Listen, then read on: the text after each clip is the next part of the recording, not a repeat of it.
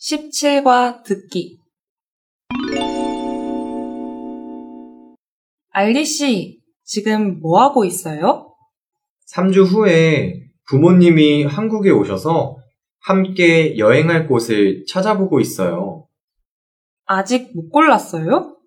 네, 푸엉 씨가 잘 아는 곳이 있으면 좀 추천해 주세요. 한국의 가을은 단풍이 아름다우니까 산으로 단풍 구경을 가는 게 어때요? 음, 좋은 생각이네요. 그런데 부모님은 맛있는 음식을 좋아하세요. 산에 가면 단풍 구경밖에 못할 것 같은데요. 알리 씨는 한국에서 등산을 안 해봤군요.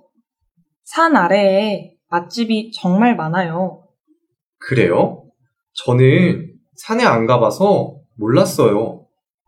단풍을 구경하고 내려와서 맛있는 음식을 먹으면 부모님도 좋아하실 거예요. 어느 산으로 가는 게 좋을까요? 저는 설악산을 추천해요.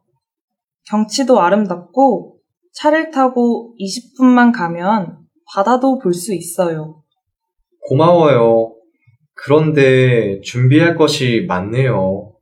차도 빌려야 하고, 호텔도 예약해야 하고, 식당도, 여행사에 패키지 상품을 알아보세요. 패키지 여행은 준비할 게 없어요. 아, 패키지 여행을 예약하면 되겠군요. 정말 고마워요.